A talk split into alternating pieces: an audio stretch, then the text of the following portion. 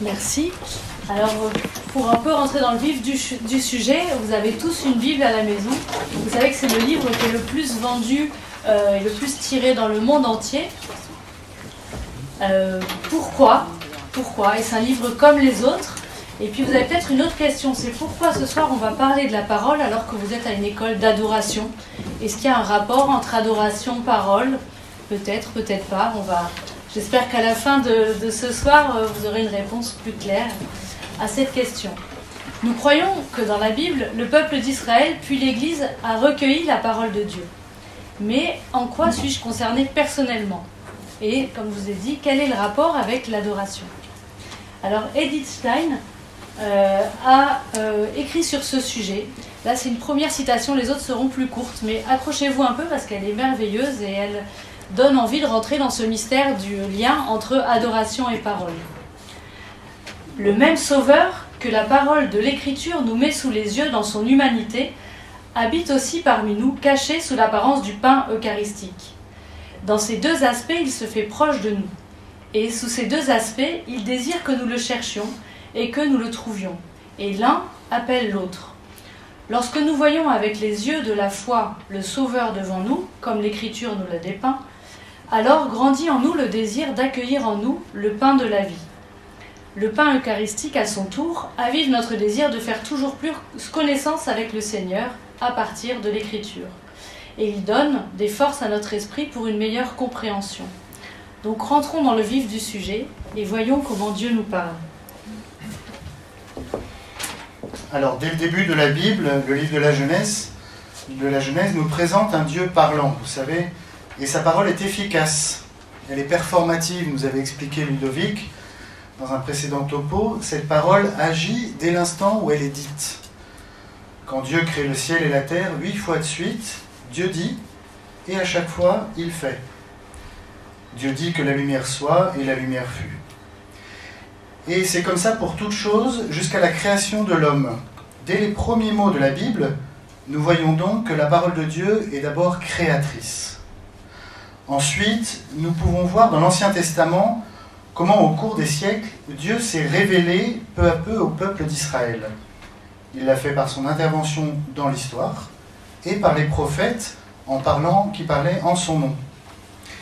Et les prophètes annonçaient déjà celui qui serait la révélation par excellence, Jésus, le Fils de Dieu. Celui-ci est le Verbe qui s'est fait chair, comme le dit Jean dans son prologue, au chapitre 20, pardon. Comme l'écrit Jean, voilà, dans son prologue, pardon.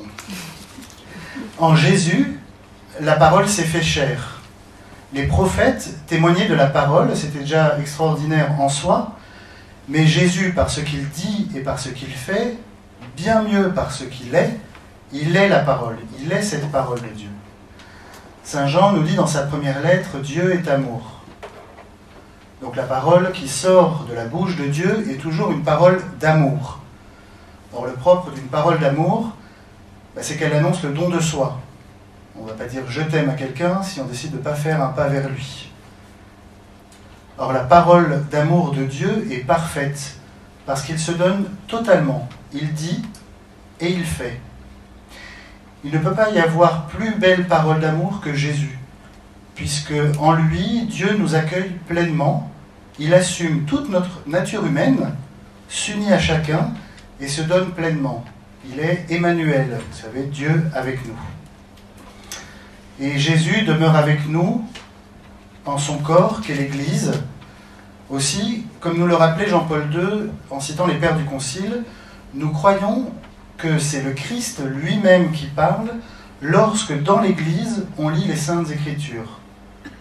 Et Saint Paul écrit aux Thessaloniciens, Nous ne cessons de rendre grâce à Dieu de ce que, une fois reçue la parole de Dieu, que nous vous faisions entendre, vous l'avez accueillie, non comme une parole d'homme, mais pour ce qu'elle est réellement la parole de Dieu. Et cette parole reste active en vous, les croyants.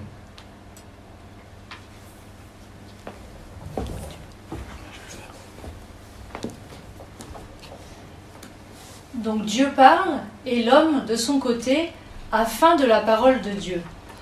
Dans Mane Nobiscum Domine, le pape Jean-Paul II cite le prophète Amos et euh, voici les, paroles du prophète. Voici venir des jours, oracle du Seigneur, où j'enverrai la faim dans le pays. Non pas une faim de pain, non pas une soif d'eau, mais d'entendre la parole de Dieu. On ira titubant d'une mer à l'autre mer pour chercher la parole de Dieu, et on ne la trouvera pas. Et Jean-Paul II commente ces versets en disant Dieu a mis dans le cœur de l'homme la fin de sa parole, une fin qui ne sera assouvie uniquement dans l'union totale avec lui. Et en effet, la parole, la Bible n'est pas seulement la parole de Dieu que j'écoute, elle est Jésus, le Fils de Dieu, que j'accueille en l'écoutant et en le recevant aussi par les sacrements. Les apôtres ont senti cette fin lorsqu'ils se sont exclamés À qui irions-nous, Seigneur Tu as les paroles de la vie éternelle. Et Jésus lui-même nous a appris à connaître cette fin lorsqu'il nous a appris dans le Notre Père à dire euh, Donne-nous aujourd'hui ce pain, notre pain de ce jour. C'est bien le pain de la parole dont on parle. En nous aussi, en chacun de nous, il y a cette faim et cette soif de la parole de Dieu. Comme dit le psaume, notre âme a soif de toi. Et cette soif ne pourrait être apaisée que dans l'union totale avec Dieu.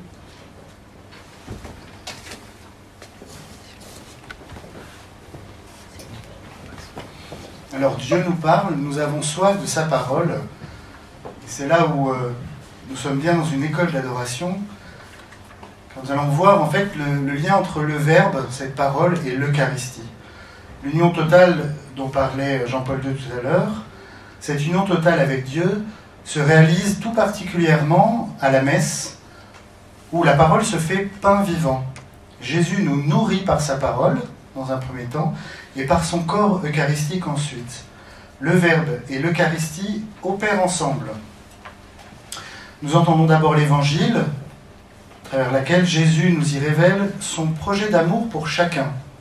Il veut nous unir chacun au Père et nous unir les uns aux autres dans son corps qu'est l'Église, pour que peu à peu toute l'humanité soit rassemblée dans son amour.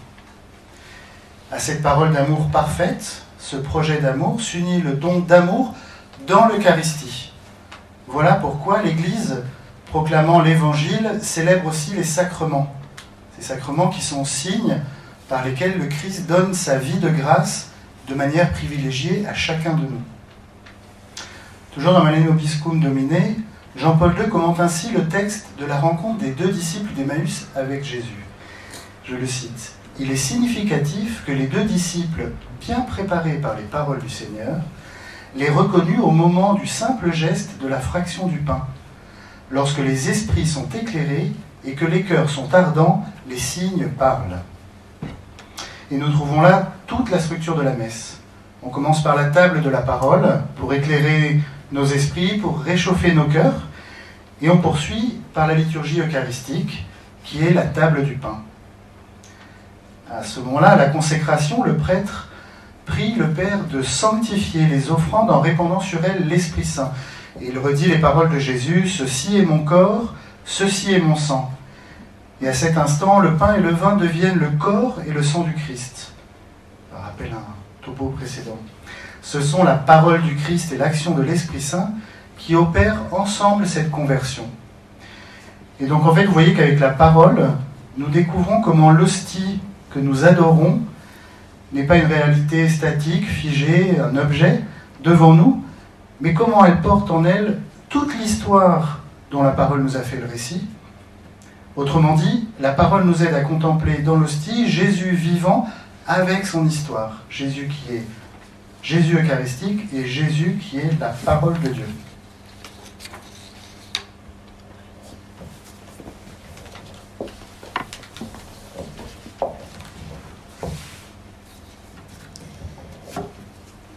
On accueille la parole, de quelle manière Maintenant qu'elle est arrivée, cette parole, comment vais-je l'accueillir euh, Déjà, quand on, écoute les lectures de la messe, est-ce qu'on est aussi attentif à cette vraie et réelle présence de Jésus par la parole euh, Pas de la même manière qu'au moment de la consécration, mais au moment de la parole, Jésus est vraiment là, c'est Jésus qui parle. En, sommes-nous conscients quand nous écoutons les lectures de la messe? Moi, pas toujours en tout cas le pape Jean-Paul II a attiré notre attention il est nécessaire que l'écoute de la parole devienne une rencontre vivante. Il ne suffit pas simplement de l'écouter, il faut vraiment avoir une rencontre personnelle. Et cette rencontre n'aura lieu que si nous accueillons la, parole en ayant conscience d'accueillir le Christ et le Père. Et Jésus nous l'a promis.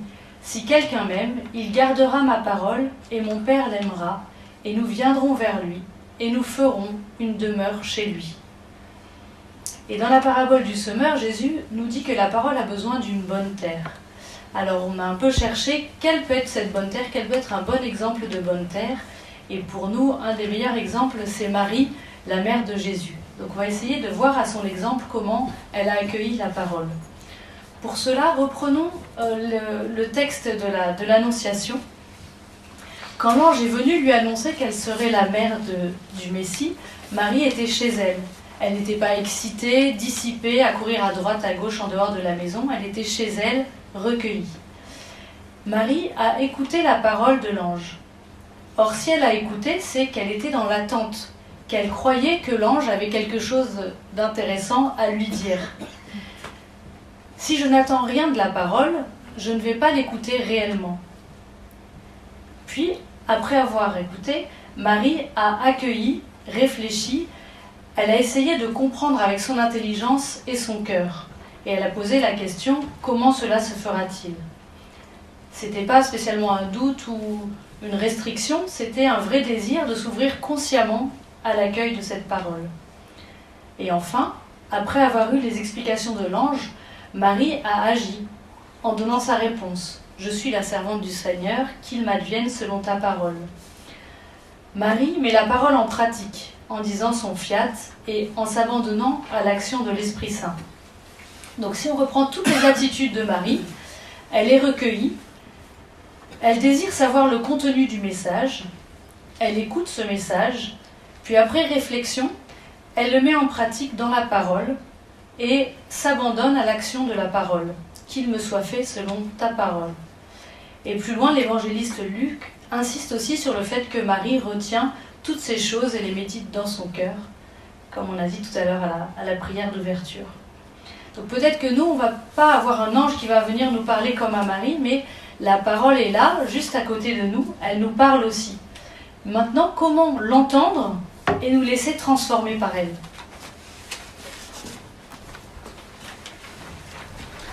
Alors déjà, il y a un premier lieu évident, c'est dans la liturgie. Notamment la liturgie dominicale. Alors on peut se poser cette petite question avant chaque messe, par exemple sur le chemin de l'église.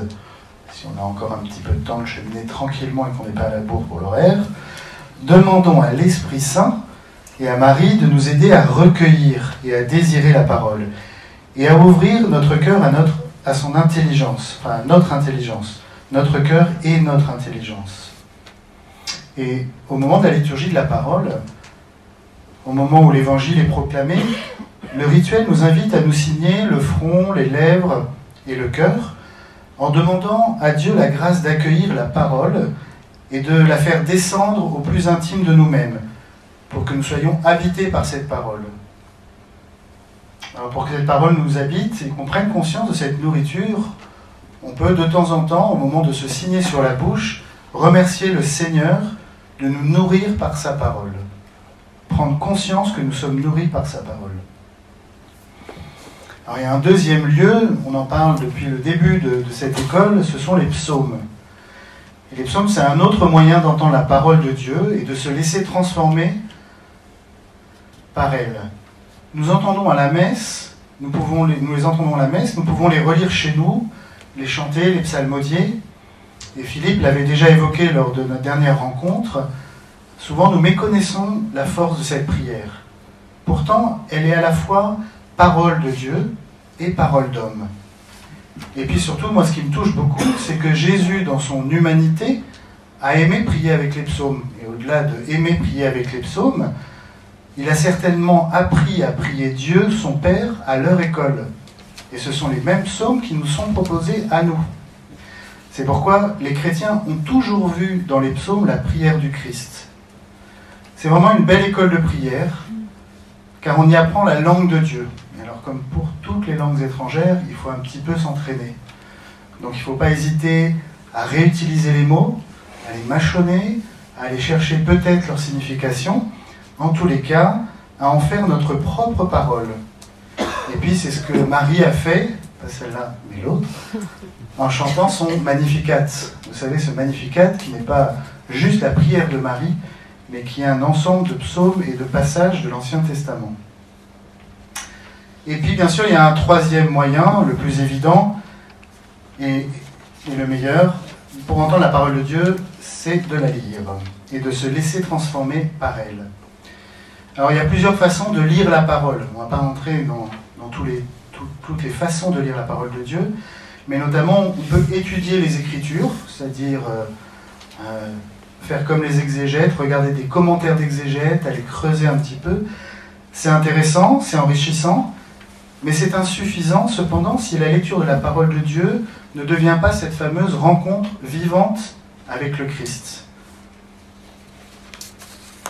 Parce que comme Jésus est la parole, c'est Jésus lui-même et son Père que je vais rencontrer en la lisant. Selon les mots du, Concile Vatican II, dans les livres saints, le Père s'avance de façon très aimante à la rencontre de ses fils et engage conversation avec eux. Alors, pour vivre cette rencontre, deux questions peuvent dans un premier temps m'aider à écouter, à intégrer cette lecture. Dans un premier temps, qu'est-ce que Jésus me dit de lui à travers ce texte? Oublions-nous un tout petit peu, qu'est-ce que Jésus me dit de lui? Et puis dans un deuxième temps, qu'est-ce que ce texte fait réagir en moi Dans mon intelligence, ma sensibilité, ma mémoire, mon désir, qu'est-ce que ça déplace Qu'est-ce que ça fait bouger alors, il n'y a pas vraiment de méthode pour lire la Bible. On peut lire des passages entiers, comme on va vous proposer tout à l'heure, ou des petits bouts de passages. On peut lire aussi l'évangile ou les lectures du jour, ou le psaume du jour. Mais l'objectif, c'est de les lire attentivement, de les lire amoureusement, en se laissant faire par la parole. Alors tout à l'heure, nous avons dit que c'était insuffisant d'étudier la parole. Mais cela est quand même parfois une bonne idée pour mieux entrer dans ce que nous dit la parole, pour nous faire bien prendre conscience de ce qui nous est dit au travers des petits mots, des petites précisions qui parfois nous paraissent insignifiants ou qu'on n'a pas bien vus, et puis finalement on les revoit une deuxième lecture. Alors juste en passant comme ça avec Marie, on, a retrouvé deux moments où on avait eu une petite lumière lors d'un enseignement ou d'un échange avec des prêtres. Et vous savez, il y a ce fameux passage de la tempête apaisée. Jésus qui dort dans la barque. Alors il ne dort pas n'importe où dans la barque, il dort sur le coussin. Alors comme il n'y a jamais de mots en trop dans la Bible, c'est toujours intéressant de se demander pourquoi il n'y avait pas un transat, par exemple. Et, voilà. et ce coussin, en fait, on se rend compte que le coussin, c'est le poste de celui qui gouverne la barque. Donc là, non seulement il n'y a plus personne sur le coussin, mais en plus la seule personne qui est dessus est en train de dormir. Donc en tous les cas, moi, quand je vois ça, ça me fait prendre conscience de l'angoisse des disciples. Et je me dis, est-ce que moi, je fais confiance aussi au Seigneur, même quand j'ai l'impression qu'il n'est pas là? Voilà, mais c'est juste personnel. Et puis il y a un deuxième petit passage, c'est sur toujours un parabole du semeur. Mais d'autres grains sont tombés en terre sur la bonne terre, ils ont donné du fruit en poussant et en se développant, et ils ont produit 30, 60, 100 pour 1. Vous avez une idée de ce que ça représente? À l'époque de Jésus, il faut savoir que le summum, c'est 10 pour 1. Et là, on nous parle d'une récolte de 30, 60, 100 pour 1. Donc moi, quand j'ai ça, je me dis, bah oui, est-ce que j'ai soif de cette surabondance? Est-ce que j'ai soif de ce plus que le Seigneur veut faire au travers de nous? C'est un peu engageant parce qu'on voit le, quantité de choses qu'il y a à faire, mais en tous les cas, voilà. Alors c'est pas l'unique lecture à faire, mais en tous les cas, moi, c'est vrai que ça m'aide bien parfois de pouvoir remettre dans le contexte certains petits détails.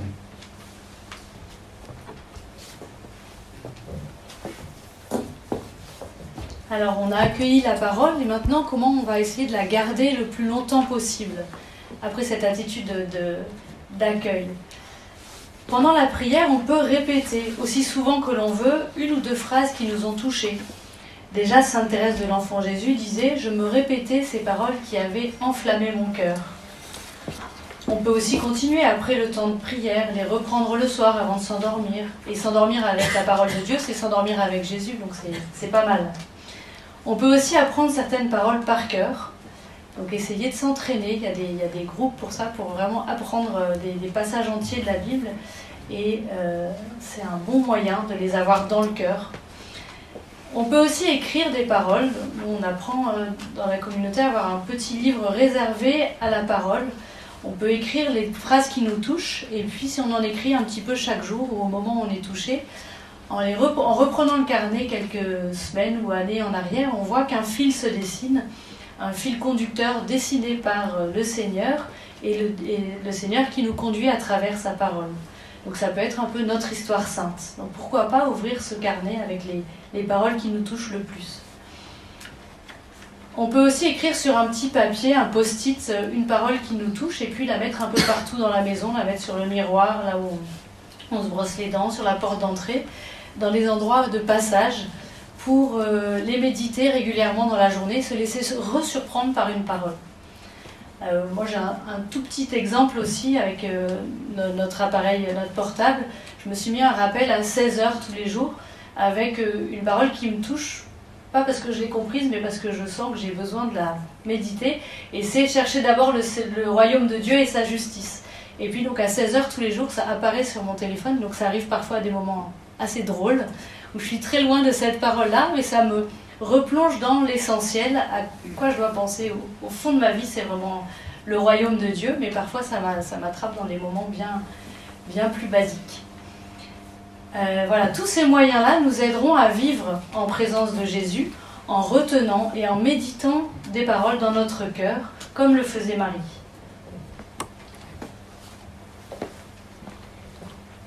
Alors maintenant que nous sommes rentrés dans cette euh, relation, que nous avons accueilli, ga- gardé la, la parole, on va voir que la parole est vivante et qu'elle est agissante dans nos vies.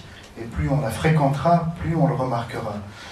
Parce que nous savons à quel point la parole humaine, notre parole, produit des effets sur l'entourage, sur les personnes de qui l'on parle ou à qui l'on parle.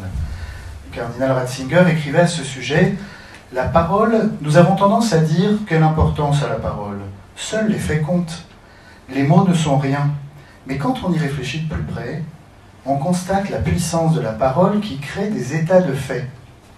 Un seul mauvais mot peut détruire toute une vie d'homme, salir son nom de façon irréversible, et un seul mot de bonté peut transformer un être humain là où rien d'autre ne peut l'aider. Alors je pense qu'on a tous fait cette expérience, d'un côté ou de l'autre. Et si déjà une parole de bonté de la créature que nous sommes, nous les hommes, a un tel poids sur les hommes, que dire alors de la parole du Créateur? Isaïe écrivait au nom de Dieu, La parole qui sort de ma bouche ne revient pas vers moi sans effet, sans avoir accompli ce que j'ai voulu et réalisé l'objet de sa mission. Ézéchiel, lui, rapporte cette expression, Moi le Seigneur, j'ai dit et je fais. C'est simple, efficace, mais dire et faire, c'est tout un chez Dieu. Plus près de nous, les pères du Concile disaient Une si grande force, une si grande puissance se trouve dans la parole de Dieu qu'elle se présente comme le soutien et la vigueur de l'Église. Et pour les fils de l'Église que nous sommes, comme la solidité de la foi, hein, la nourriture de l'âme, la source pure et intarissable de la vie spirituelle. La parole de Dieu est vraiment la référence fondamentale pour notre foi et notre vie de chrétien. Jean-Paul II soulignait aussi que cette source de la vie spirituelle euh, mettait en évidence cette source de la vie spirituelle, pardon, dans son commentaire de la rencontre du Christ ressuscité avec les disciples d'Emmaüs. Alors je vous lis le petit commentaire de Jean-Paul II, et puis on va le reprendre calmement, les quatre points qui sont dedans. Les disciples d'Emmaüs, lorsque Jésus leur expliquait les Écritures, les disciples d'Emmaüs faisaient l'expérience d'un ardent et profond... Ce n'est pas l'intégralité du texte Il n'est pas là non plus. d'un désir ardent et profond. Alors je reprends. Les disciples d'Emmaüs faisaient l'expérience d'un désir ardent et profond. La lumière de la parole faisait fondre la dureté de leur cœur et ouvrait leurs yeux. Jésus ravivait en eux l'espérance et ouvrait leur cœur au désir de la pleine lumière. Alors je vous propose qu'on parcourt ces quatre petits points. La parole comme un désir ardent et profond de Dieu. Quand une parole sur l'amour de Dieu nous a touchés, n'hésitons pas à nous la redire souvent. Car c'est la parole de Dieu qui nous travaille, c'est à force de nous la redire, c'est à force de la répéter dans notre cœur, elle oriente notre désir de Dieu. Elle agit en nous si nous la laissons faire et si nous nous laissons envahir par elle. C'est ce que nous avons vu la dernière fois pour la louange. Vous vous souvenez? Répéter la parole de Dieu dans notre prière nous rapproche de Dieu. Ça nous décentre de nous-mêmes. Alors personnellement, moi, dans les moments difficiles du quotidien, j'ai quelques versets, que de psaumes notamment, que j'aime bien répéter, mâchonner pour essayer de me décentrer un tout petit peu. Je vous en livre quelques-uns dans le psaume 117. Ma force et mon chant, c'est le Seigneur, il est pour moi le salut. Ou celui du psaume 22 que vous connaissez bien, le Seigneur est mon berger, je ne manque de rien. Sur des prés d'herbes fraîches, il me fait reposer, il me mène vers les eaux tranquilles. Ou alors dans les moments de joie, pour rendre grâce aussi, on a parlé pour la louange, mais c'est valable à tout moment. Au psaume 99, acclamez le Seigneur terre entière, servez le Seigneur dans l'allégresse, venez à lui avec des chants de joie. Ou au psaume 15, Seigneur, tu es mon Dieu, je n'ai pas d'autre bonheur que toi. Voilà, c'est des versets que l'on dit qui retournent à Dieu pour lui rendre gloire, pour aller vers lui, pour nous rapprocher vers lui. Et le fait de les dire, de les vivre, moi personnellement, me rapproche de lui dans la prière aussi courte soit-elle, comme un moment d'intimité pour continuer mon chemin, ma journée, ma besogne avec lui.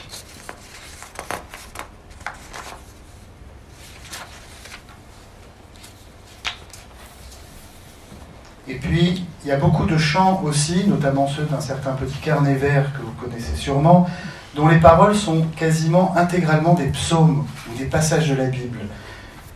Alors, dans sa journée, vivre sa journée en les chantant, le refrain, un couplet, et puis finalement rentrer dans le métro en reprenant un autre couplet, ben, ça nous aide aussi. Voilà. Donc ne pas hésiter quand on a un chant qui nous touche, peut-être à savoir si s'ancre dans la parole de Dieu. Ça ne veut pas dire qu'il faut écarter tous les autres, mais en tous les cas les privilégier pour se les mettre dans l'oreille, et comme ça, un petit peu comme une, une musique d'accompagnement, on décroche les écouteurs et on rechante ce chant.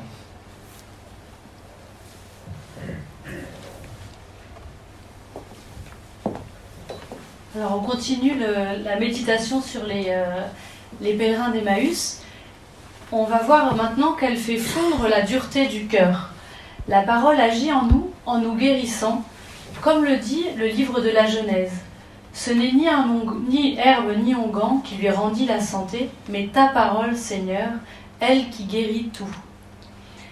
Nous le reconnaissons lorsqu'à chaque messe, avant la communion, nous prions Seigneur, je ne suis pas digne de te recevoir, mais dis seulement une parole et je serai guéri. Qui était la parole du centurion, mais que nous répétons à chaque messe. La parole qui nous guérit, Jésus l'a prononcée sur la croix, quand il nous a dit, par sa mort elle-même, Je t'aime tant que je donne ma vie pour toi. C'est une parole qui a un acte complet. Parfois, notre cœur est endurci, endurci par les blessures, nous nous sommes façonnés une carapace pour nous protéger. Or, la parole est vivante, elle pénètre au plus profond de l'âme. La parole de Dieu peut atteindre tous les endroits bien cachés où nous avons enfoui, voire caché nos blessures, mais aussi nos rancunes, nos péchés qui sont devenus des habitudes. Nous n'avons pas à avoir peur, car la parole de Dieu, c'est Jésus. Ce n'est pas un intrus qui va vouloir faire encore plus mal. S'il vient, c'est vraiment pour nous guérir et nous en libérer. La souffrance, le mal subi, mais aussi notre propre péché, nous ont blessés dans notre identité et demeurent en nous comme un poison qui nous paralyse. Seule la parole de Dieu peut agir comme un antipoison, comme un baume, qui va venir guérir les déformations de notre intelligence, de nos souvenirs cette parole peut restaurer en nous la ressemblance avec Dieu qui a été abîmée par nos, blessures et notre péché. Alors j'ai un, exemple un petit peu de, cette parole qui peut nous mettre en action et nous sortir un petit peu de l'endroit où on est pour aller à un autre endroit. Euh, c'était un, ami qui était avec nous à Paris-le-Monial à une session. Et c'était la première fois, il ne connaissait pas du tout l'ambiance charismatique. Et tout était nouveau. Et il y a un, soir de, une soirée miséricorde où il y a plein de démarches qui sont proposées, des plus compliquées aux plus simples, on va dire, ou des plus compromettantes aux plus simples. Et la plus petite démarche proposée, le plus petit pas qu'on pourrait faire, c'est d'aller devant l'autel, ce qui est déjà quand même une démarche, hein, et puis d'aller piocher un papier sur lequel est noté un verset de la parole, et puis, euh, et puis devant l'adoration, lire ce papier euh, qui nous est adressé personnellement. Et puis pour notre ami, ce papier contenait un verset d'Isaïe qui lui a vraiment parlé directement, qui l'a beaucoup troublé parce que ça le rejoignait dans ses sensations physiques, dans son, dans son état d'âme du moment. Et ça l'a bouleversé, la parole l'a vraiment touché à cœur. Et puis il est allé rencontrer un prêtre pour euh, faire le point sur justement son état euh, du moment. Et puis sa vie de foi a progressé. Mais l'histoire ne, ne s'arrête pas là. En octobre, il est retourné à un autre groupe de prière où il y avait encore cette possibilité que vous aurez ce soir d'ailleurs d'aller piocher des petits papiers qui ne sont pas n'importe quel petit papier, qui sont la parole. Et puis, euh, il a lu le papier, puis il l'a mis dans sa poche, et il l'a relu quelques jours après dans l'avion, en se disant, tiens, d'où vient cette référence? Et il s'est aperçu que c'était le verset suivant du verset qu'il avait eu euh, à Paris-le-Monial. Donc je ne sais pas quelles sont les statistiques euh, qu'on peut faire pour savoir la probabilité d'avoir le verset suivant, mais je crois que ça a énormément touché et l'a aussi conforté dans, cette, dans ce chemin qu'il avait entamé de, de rencontre avec Jésus ou d'approfondissement pardon de son chemin avec Jésus. Mais ce deuxième message l'a vraiment conforté et euh, ça arrive pas qu'aux autres, ça arrive vraiment à tout le monde. Plus on pratique la parole et plus on voit qu'elle nous parle nous personnellement. Donc là, on a vu euh, le... On, continue un petit peu. Après, cette parole vient aussi nous raviver notre espérance. Euh, les pèlerins d'Emmaüs étaient découragés, désespérés, et Jésus leur dit d'une façon qu'on peut prendre un peu sévère, cœur insensé, lent à croire. Puis il leur explique l'écriture. Et avant même qu'il ait reconnu, leur corps était brûlant à l'écoute de tout ce que Jésus leur avait expliqué. Brûlant d'amour. Parfois la parole peut aussi nous heurter dans un premier temps car elle vient justement, comme on a dit tout à l'heure, heurter ou toucher des zones blessées. Et là, je vais vous donner un petit exemple personnel. Euh, moi j'étais dans un deuil très compliqué il y a quelques années et puis je m'étais éloignée de la foi pendant deux ans. Et puis, euh, un prêtre a prononcé une parole lors d'une conférence. Il a dit, où j'étais allée vraiment avec des pieds de plomb, euh, le prêtre a dit, a dit, Dieu peut faire un bien de tout ce qui nous arrive. En citant la parole de, Jésus, de Joseph pardon, à ses frères, le mal que vous aviez voulu me faire, Dieu a voulu le changer en bien. Quand il était en Égypte, il dit, il accueille ses frères en Égypte et moi au cœur de ma souffrance d'entendre euh, que Dieu peut faire un bien du mal qui nous arrive, quand on est vraiment au cœur de la souffrance, et peut-être quand euh, on n'est pas assez ancré euh, en Jésus, cette parole peut vraiment nous blesser. Sur le coup, elle m'a énormément blessée, mais du coup, elle m'a fait réagir. Je me suis dit, je vais aller voir ce prêtre et lui dire, vu ce que je vis, tu peux pas me dire ça, enfin vous ne pouvez pas me dire ça, mon père. Et je suis allée le voir, et puis finalement, on n'a pas trop parlé de la, parole, et je dis, bah, j'ai envie de me confesser. Et au moment de cette confession, j'ai reçu une, une, rencontre, enfin, j'ai vécu une rencontre personnelle avec Jésus. Il y avait vraiment Jésus qui était présent. C'était plus le prêtre, c'était vraiment Jésus. Et puis j'ai senti une paix très, très profonde et une, une joie que j'avais jamais vécue avant, et qui, dure encore, grâce à Dieu. Et je continue, euh, cette phrase continuait quand même de, m'intriguer. Et quelques années plus tard, je me retourne en arrière et j'écoute de nouveau cette phrase. Dieu peut faire du bien de ce qui nous arrive. Maintenant, j'accepte un peu mieux cette phrase en disant, bah, ce deuil, ça a été pas du tout voulu par Dieu, bien sûr, mais euh, j'ai pu rencontrer Dieu et puis euh, je suis sur un chemin de foi. Voilà ce chemin que j'ai vécu grâce à toute cette histoire. Et donc, cette histoire, me donne envie d'encourager à être très patient et de dire parfois on vit quelque chose ou une phrase nous blesse, mais on comprendra pourquoi, le pourquoi de cette phrase, le pourquoi de ces blessures quelques temps après. Donc quand nous sommes découragés, quand nous ne voyons plus de perspective devant nous, La parole de Dieu est une aide efficace. Par exemple, Dieu a fait dire par le prophète Jérémie à son peuple Je sais, moi, les desseins que j'ai pour vous, oracle du Seigneur, desseins de paix et non de malheur, car je vous donne un avenir et une espérance. Quelle belle parole quand on est dans le doute. Et enfin, la parole est vraiment une arme aussi dans le combat spirituel, contre toutes ces forces du mal qui essaient de nous détourner de la lumière, de l'espérance et de l'amour. Rappelons-nous comment Jésus lui-même a lutté dans le désert. À chaque fois que le diable venait le tenter, il opposait une parole et fermait la bouche aux démons.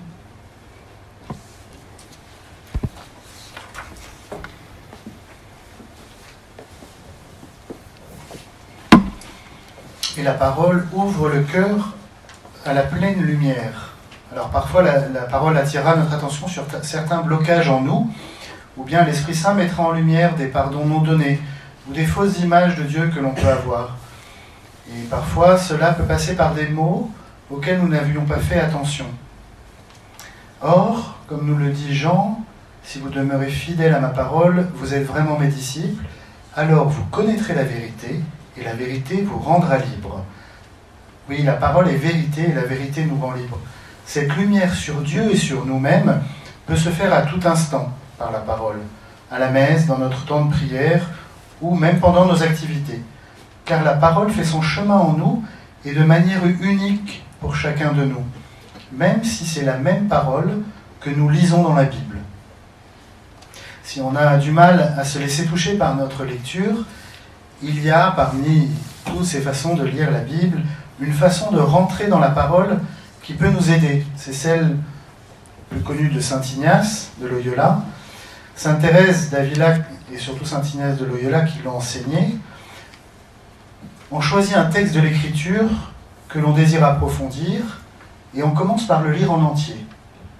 Et puis par l'imagination, on se représente la scène, les personnages, leurs attitudes, on s'imagine alors être l'un d'eux et on regarde la scène avec ses yeux. On écoute avec ses oreilles les paroles des autres personnages et surtout celles de Jésus. On les laisse retentir en soi pour voir quel écho elles ont dans notre intelligence, dans notre cœur, dans nos sentiments. Cela peut parfois nous révéler des vérités profondes sur nous-mêmes et que nous ne connaissions pas encore. Un tout petit exemple. On va prendre l'exemple du lavement des pieds. Nous pouvons nous imaginer être à la place de Saint Jean ou de Saint Pierre ou même de Jésus. Mettons-nous à la place de Saint Pierre. Représentons-nous Jésus voulant s'agenouiller devant nous. Osons imaginer tous les détails. Nous enlevons nos chaussures, nous acceptons que Jésus prenne notre pied dans sa main. Déjà, c'est difficile de trouver quelqu'un pour le lavement des pieds en semaine sainte, mais imaginez Jésus qui veut vous laver les pieds. Quelle est notre réaction? Que se passe-t-il à ce moment-là? Est-ce que c'est facile de se laisser faire par Jésus? Ou bien est-ce que c'est difficile, voire même impossible? Est-ce que nous avons la réaction de Pierre qui ne veut pas se laisser laver les pieds? Quels sont nos sentiments? Est-ce que la honte devant notre péché, notre indignité, nous empêche de réagir? Est-ce que c'est une impossibilité d'accepter la miséricorde qui nous est offerte par Jésus? Alors s'il nous est impossible de nous laisser laver les pieds par Jésus, acceptons cette impossibilité. Ne nous forçons pas. Mais regardons-le à genoux devant nous croisons son regard, laissons-nous remplir de l'amour qu'il nous offre. Plus tard, dans une semaine, un mois, un an, revenons à ce texte et recommençons. Peu à peu, le Seigneur va nous apprivoiser, il va nous guérir en faisant fondre nos résistances par son amour. Un jour viendra, parfois après plusieurs années, où nous pourrons dire à Jésus avec Pierre, Ah oui Seigneur, lave-moi. Oui Jésus, aime-moi. Jésus, je dépose les armes, j'accepte enfin de me laisser aimer et servir par toi. Oui, Jésus, j'accueille ta miséricorde. Alors ça, on peut le faire avec plein d'autres scènes dans la Bible. Par exemple, la multiplication des pains. Comment est-ce qu'on aurait réagi face à ce problème? Si nous avions été le petit garçon, est-ce qu'on aurait donné nos pains et nos poissons?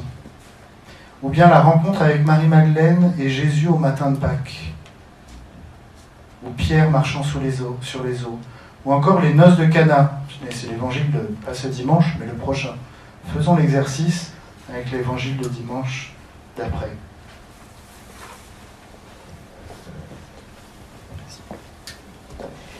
Alors, comme la parole est agissante, comment allons-nous maintenant la mettre en pratique?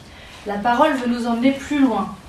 Le Deutéronome disait La parole est tout près de toi, elle est dans ta bouche et dans ton cœur pour que tu la mettes en pratique. Il ne suffit pas que la parole nous touche ou qu'elle mette en, lumière euh, telle ou telle euh, situation. Si nous voulons qu'elle porte vraiment du fruit, il faut la mettre en pratique. Si je suis touché par une parole sur le pardon, je vais demander à l'Esprit Saint de me donner de me donner à qui pardonner. Puis avec son aide, je vais avoir la décision de pardonner et je m'appuierai sur la grâce du Seigneur et sur la force de sa parole jusqu'à ce que j'y parvienne. Ou bien la parole va m'appeler à la générosité, à l'évangélisation, au courage. Essayons donc, quand la parole nous a montré un chemin à suivre, de prendre une petite décision qui va dans le sens de ce chemin. Et Jésus va s'incarner dans nos vies pour nous aider à la mettre en pratique. Là, on a un tout petit exemple, on n'a peut-être pas le temps. Chef, tu as le temps On a un exemple, enfin, c'est pas un exemple, c'est tout un livre d'exemples, mais je vais vous en citer juste un petit bout. Euh, ça s'appelle Les rescapés de, de Kigali et c'est l'histoire de, de Rwandais au moment du génocide et euh, notamment le témoignage de deux couples qui sont très fervents, très très euh, qui prient de longues heures pendant la journée et qui fondent leur vie et leurs décisions de famille euh, sur la Bible. Donc dès qu'ils ont une décision à prendre, ils ouvrent leur Bible et ils l'appliquent euh, vraiment presque à la lettre. Et là, le tout petit exemple que je vais vous donner, c'est un moment où les, euh, les, rebelles arrivent tout près de la maison et ils doivent décider avec leur famille est-ce qu'on reste dans la maison, est-ce que là c'est le moment de partir? Et puis ils ouvrent leur Bible et ils tombent sur le Coëlette L'essentiel dans la vie, c'est l'eau, le pain, le vêtement et la maison pour protéger son intimité. Mieux vaut une existence de pauvre dans sa cabane que faire bonne chère dans les autres. Et là, ils reçoivent cette parole, ils se disent donc on doit rester, ils sont restés dans leur maison. Après, il y a une autre parole, quelques mois plus tard, qui leur a dit maintenant il faut partir, ils sont partis. Et tout ce livre est rempli de ces témoignages-là, de leur vie complètement configurée à l'écoute de la parole, avec la prière et l'adoration bien sûr.